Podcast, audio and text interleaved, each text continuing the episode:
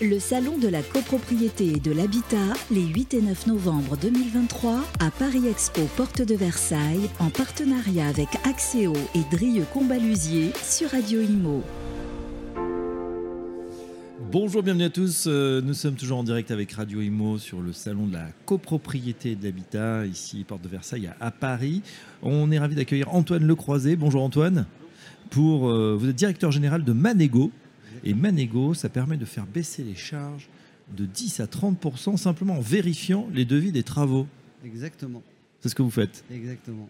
On s'est rendu compte en fait que euh, dans les copropriétés, euh, dans 80% des cas, les devis n'étaient pas négociés. Euh, souvent par manque de temps du conseil syndical qui euh, bah, en fait travaille, il y a une vie à côté et surtout un manque d'expertise. On ne peut pas être expert comblé, ascensoriste, électricien, etc. Euh, et de l'autre côté, on s'est rendu compte aussi que euh, bah, les conseils en copropriété, que ce soit les syndics, euh, ont très peu de temps aussi. Ils passent en moyenne une heure par semaine et par copropriété. Euh, et il manque parfois aussi de compétences sur, euh, sur, euh, bah voilà, sur, sur des négociations de travaux et c'est pas des négociateurs. Oui, vous me dites si vous m'arrêtez si je me trompe. je crois qu'il faut trois devis en général hein, quand on engage des travaux. Mhm. On en a trois. Des fois c'est compliqué, des fois c'est rapide. Euh, mais finalement après on prend le mieux disant, mais c'est pas toujours évident d'avoir de l'expertise, surtout sur tous ces corps de métier parce que tout est très différent.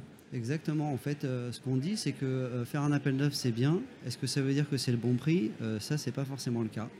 Euh, donc, en fait, ce qu'on s'attelle à faire, c'est proposer aux, aux- copropriétaires un seul objectif pour nous, c'est être sûr qu'ils payent la bonne prestation au juste prix. Donc, en fait, ils vont nous solliciter en nous fournissant un devis qui a déjà été prévalidé en assemblée générale ou par le conseil syndical.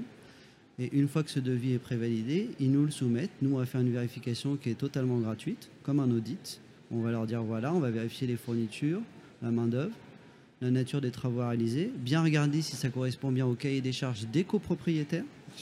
Euh, si on voit qu'il n'y a pas d'erreur, on leur rend ce devis-là en leur disant bah, tout va bien, vous pouvez payer la conscience tranquille. Et s'il y a une erreur sur surfacturation, on va négocier pour le compte de la copropriété entre professionnels, donc on va rééquilibrer les débats. euh, et on ne se rémunère que au résultat sur un 50% de l'économie qu'on leur fait réaliser. D'accord. Alors soyons bien clairs, euh, Antoine. Euh, L'idée c'est de pas proposer vous-même vos gars entre guillemets ou votre équipe euh, ou des prestataires à vous. L'idée c'est vraiment d'aller voir les gens qui ont proposé le devis et dire ah bah là-dessus on n'est pas d'accord et on, voit ce qu'on peut améliorer. Exactement, parce qu'encore une fois, on considère que euh, si la copropriété a choisi ce devis-là parce qu'ils ont soit l'habitude de travailler avec eux et qu'ils ont confiance euh, euh, en ces gens-là, puisqu'on intervient en fait aussi sur les contrats de maintenance, les assurances, etc. Toute charge inhérente à la copropriété. bah, s'ils ont confiance et s'ils ont choisi ce prestataire-là, ils ont leur raison. Et nous, ce qu'on dit aussi, c'est qu'on veut rester 100% indépendant. Euh, on ne veut pas avoir de conflit d'intérêt parce que si je reviens venir avec un, pré- un- un prestataire mieux disant, moins cher, c'est facile. Maintenant, être garant de la qualité et surtout euh, aux, aux yeux des propriétaires qui puissent penser que ce, ce- ce pro- prestataire-là a pu me rémunérer pour leur proposer sa prestation, nous on veut éviter ça. Donc dans 90% des cas, on va traiter avec le prestataire qui a été sélectionné. Est-ce que ça arrive justement qu'il y ait des gens qui disent mais moi sur ce voilà sur ces travaux j'y connais rien, euh, j'ai pas envie de finalement m'en occuper. Est-ce que vous pouvez euh, qui vous le délèguent entièrement? Alors, il nous le dé- euh, tant, tant que le, le devis n'est pas voté non, c'est-à-dire que nous, on n'est pas vraiment, euh, on ne va pas se substituer euh, à, au, syndic de copropriété. Ce qu'on dit, c'est qu'on est- on, on intervient un peu comme un expert en assurance. On va laisser travailler le syndic. Il va faire son appel d'offres. On va laisser travailler le conseil syndical qui va étudier les devis, choisir euh, euh, celui qu'il préfère. Et nous, on intervient un peu comme le dernier coup près, juste avant d'envoyer la confirmation au prestataire en disant attention, on va vérifier juste voilà, les fournitures, la main-d'œuvre, et vérifier que c'est euh, c'est bien en accord avec les prix de marché actuels en fonction de la taille de la copropriété et du lieu de la copropriété aussi.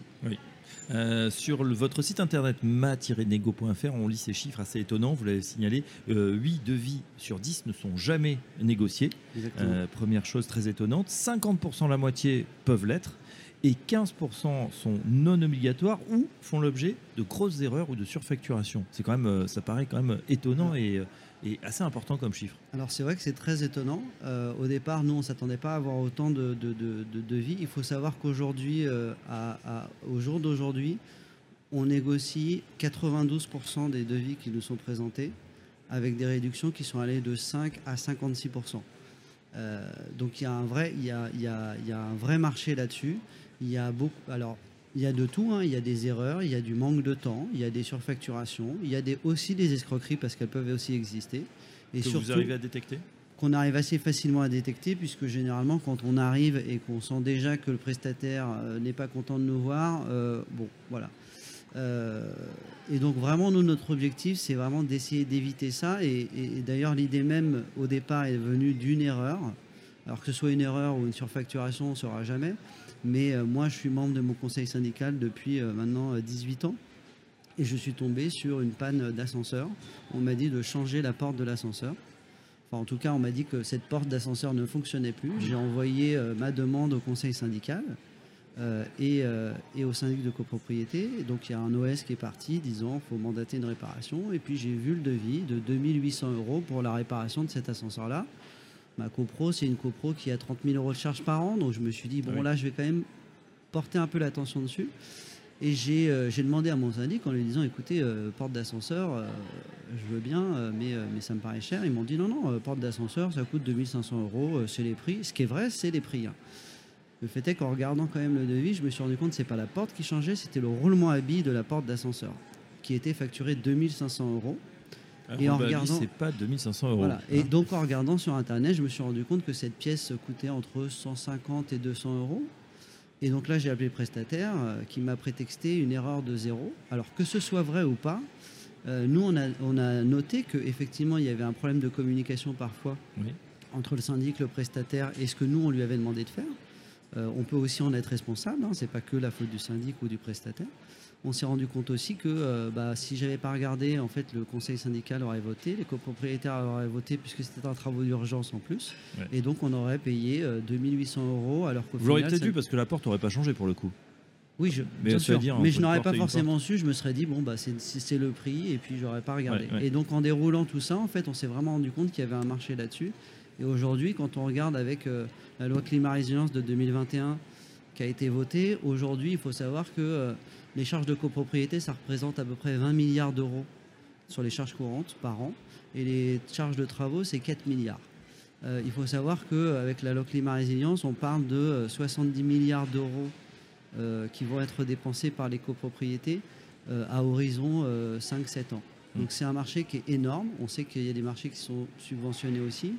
Et il va y avoir forcément des abus, des contrôles à faire, des méconnaissances parce que les copropriétaires ne connaissent pas euh, euh, la rénovation énergétique. C'est des choses qui sont assez techniques. Et donc nous, on est vraiment là pour essayer de les accompagner euh, de la meilleure manière possible pour éviter qu'ils se fassent avoir et qu'ils essayent de bah, garder leur pouvoir d'achat minimum.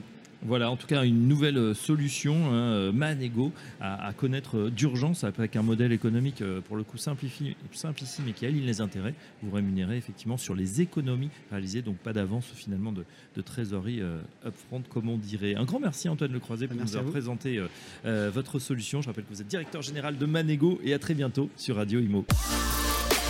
Le Salon de la copropriété et de l'habitat, les 8 et 9 novembre 2023, à Paris Expo Porte de Versailles, en partenariat avec Axéo et Drieux Combalusier sur Radio Imo.